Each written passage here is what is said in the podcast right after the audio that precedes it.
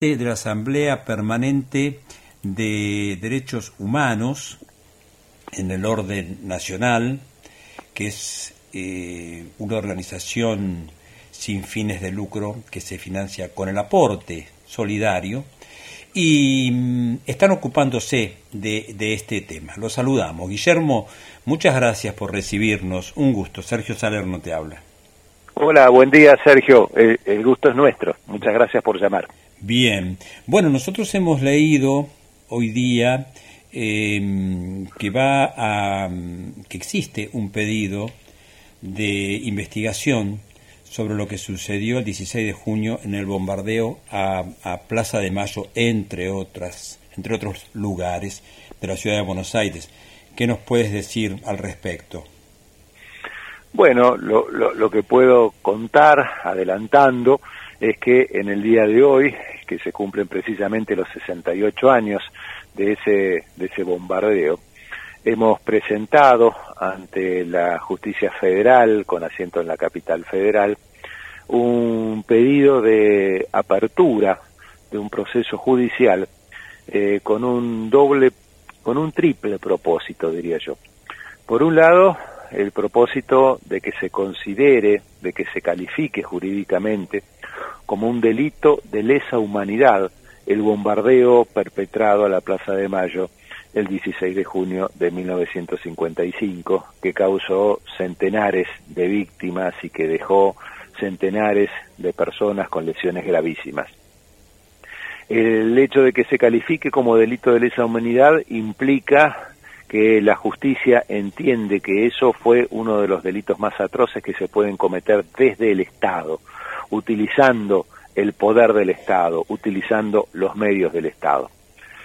El segundo propósito que tiene nuestra presentación es que eh, este proceso, en este proceso se dé satisfacción al derecho a la verdad, eh, a la verdad jurídica, objetiva y comprobada porque en estos 68 años, y si bien eh, inmediatamente después de ocurrir el bombardeo se abrió una causa, esa causa quedó abortada rápidamente por el gobierno que usurpó el poder en septiembre de aquel año. Claro, porque tres meses después derrocan al gobierno de Perón. Tres meses después se da el golpe de Estado de la autodenominada Revolución Libertadora y se dictó una amnistía general para todos los lo que se consideraban delitos políticos, entre los cuales se incluía este bombardeo que dejó centenares de muertos, ¿no? Entonces, eh, esto nunca nunca se investigó jurídicamente y nosotros no estamos pretendiendo la persecución punitiva, la persecución penal de quienes hayan este, participado, ya sea dando órdenes o cumpliendo las órdenes, sencillamente porque están todos fallecidos en razón del paso del tiempo. Pero sí queremos que el derecho a la verdad se imponga, este, que se investigue cómo fue exactamente lo que ocurrió, quién dio las órdenes, quién las ejecutó, este, exactamente la cantidad de víctimas, exactamente los muertos, los lesionados, eh, porque si bien hay investigaciones históricas que son muy importantes, por supuesto, y muchas de las cuales nosotros nos estamos nos estamos basando, lo cierto es que no hay una comprobación judicial, lo cual le da un rigor de verdad histórica incontrastable. Así que ese es, es, el segundo propósito. Y por otro lado hay un tercer propósito en el cual nosotros pedimos reparaciones de tipo simbólica este, para que este tipo de estos hechos como, como este no, no queden en el olvido y puedan ser conmemorados este, por parte de nuestra historiografía oficial a través de este, distintas instituciones y por otro lado que también formen parte de las currículas escolares este, para que eh, las futuras generaciones puedan tener este, acabado conocimiento de, de, lo que sucedió. Nosotros somos militantes de la memoria en este tipo de, de cuestiones y pensamos que estos hechos cuando se olvidan, cuando se minimizan, cuando se tergiversan, este, cuando, quedan desapercibidos en, en, la historia, eh, bueno, se generan las posibilidades para que eh, vuelvan vuelvan a suceder, ¿no? Y esto es lo que nosotros este, nos oponemos terminantemente. Sin duda, sin duda. Eh, Guillermo, quería preguntarte, ¿ustedes han tenido oportunidad de encontrarse con familiares de las víctimas? Sí, no solamente hemos tenido oportunidad, sino que hay este, cuatro familiares eh, directos este, de, de, las víctimas que se van a presentar también en calidad de querellantes, los estamos patrocinando, los eh, abogados y abogadas de la Asamblea Permanente por los Derechos Humanos. Estamos este, patrocinando a algunos familiares que se van a presentar acompañando nuestras nuestras peticiones en el sentido que, que antes este, yo estaba aludiendo. Eh, esto también es muy importante. Este concepto de víctima que estás incorporando en esta en esta charla que estamos teniendo es un concepto central porque el hecho de que esto sea investigado judicialmente, de que se eh, respete este, y se busque el, el, derecho a la verdad, que haya reparaciones este, simbólicas, tiene que ver con la dignidad de vida a las víctimas que fueron absolutamente silenciadas, que de hecho son desconocidas. Este, yo me animo a desafiar a, cualquier persona que nos esté oyendo a ver si conoce el nombre de una sola de las este, centenares de víctimas mortales que tuvo este hecho. Seguramente no lo conocen y no lo conocen con toda la razón del mundo sencillamente porque las víctimas han estado absolutamente ajenas a, a, esto que se lo presentó como un enfrentamiento de, de naturaleza política, cuando en realidad fue este, un, fueron homicidios absolutamente este, premeditados sobre población civil indefensa. Esto no fue en el marco de un enfrentamiento bélico donde es esperable que alguien muera. Este, esto fue un bombardeo sobre un espacio público donde las víctimas este, fueron este, en su inmensa mayoría, porque hubo también algunos soldados, este, en su inmensa mayoría población civil este, absolutamente indefensa este, y también en una proporción enorme absolutamente ajena a cualquier partidismo eh, político de la época, ¿no? Estamos, estamos patrocinando, por ejemplo, al caso este, a, a, la hija este, de una persona que era empleada de la Dirección Nacional de Aduanas, este, que tenía una oficina en cercanías de la Plaza de Mayo y que en ese momento este, estaba saliendo de su trabajo, ¿no? Este, al momento que cae la, la primera bomba, creo que si no, si no me equivoco es a las 12.40 este, del, del mediodía. Eh, de modo que el tema de las víctimas para nosotros es muy, es muy importante. Este, la dignidad de las víctimas, valorar, este, acompañar y reparar a las víctimas es un mandato de los militantes de derechos humanos. Estamos hablando con Guillermo Torremare, que es el presidente de la Asamblea Permanente por los Derechos Humanos Nacional. Eh, Guillermo, ¿en qué consiste concretamente un juicio por la verdad?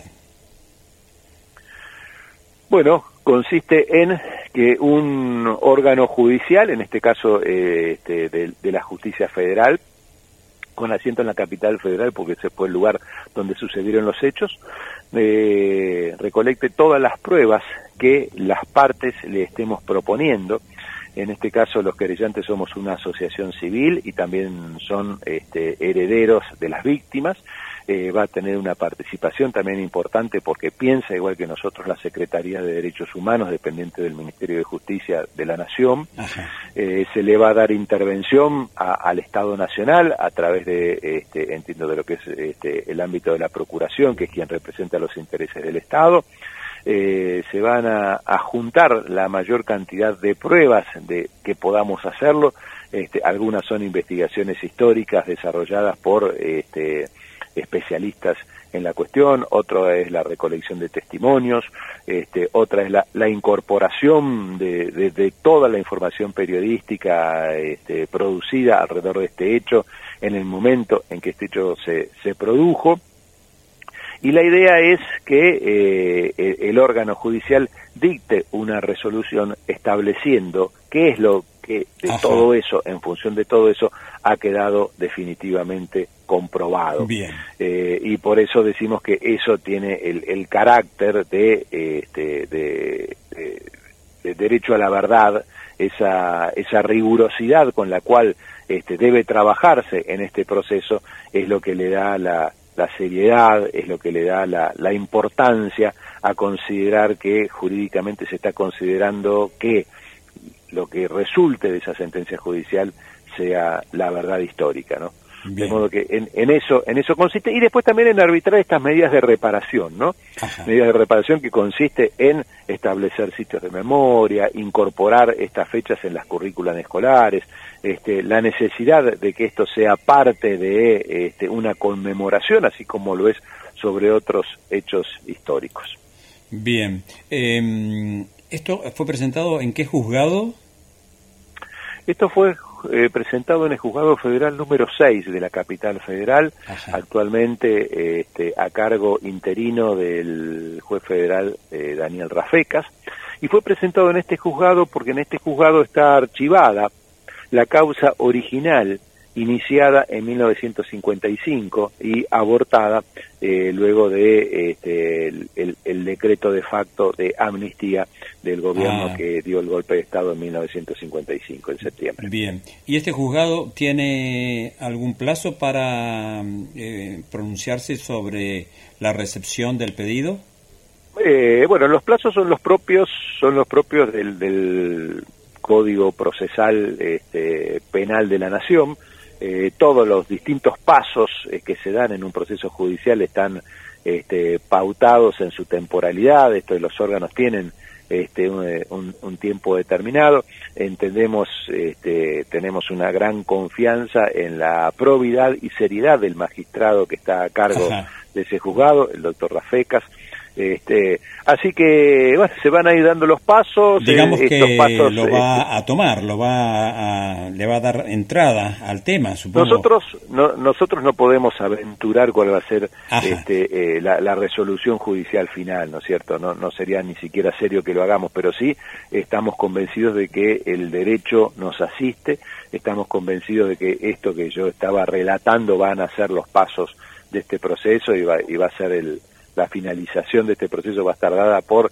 la consagración del derecho a la verdad y, este, y la resolución dando las este, reparaciones simbólicas a las cuales hacía, hacía alusión. En el, mientras tanto va a haber sin duda este, un arduo trabajo de recolección e interpretación de todas las pruebas que se puedan acercar al expediente. Muy bien. Bueno, Guillermo, eh, muchas gracias por este trabajo que llevan adelante y muchas gracias por estos minutitos que nos has No, por favor, por favor, al contrario. Gracias a ustedes por interesarse en estos temas que parecerían temas este, eh, alejados de, de, realidad, de la realidad que vivimos, por momento difícil, por momento angustiosa, pero no están tan alejados porque este, los pueblos que no, que no reconocen y que no valoran este, su historia están condenados a repetir lo peor que ha pasado en ella. Y por eso este compromiso con, con la memoria, la verdad y la justicia en, en temas que también ocurrieron hace muchos años. Por eso estamos presentes en eso. Muchas gracias. Muchas gracias a ustedes. ¿eh? Un abrazo, hasta pronto. Buenos días. Bueno, lo escuchábamos a, Guillermo Torremares, el presidente de la APDH Nacional.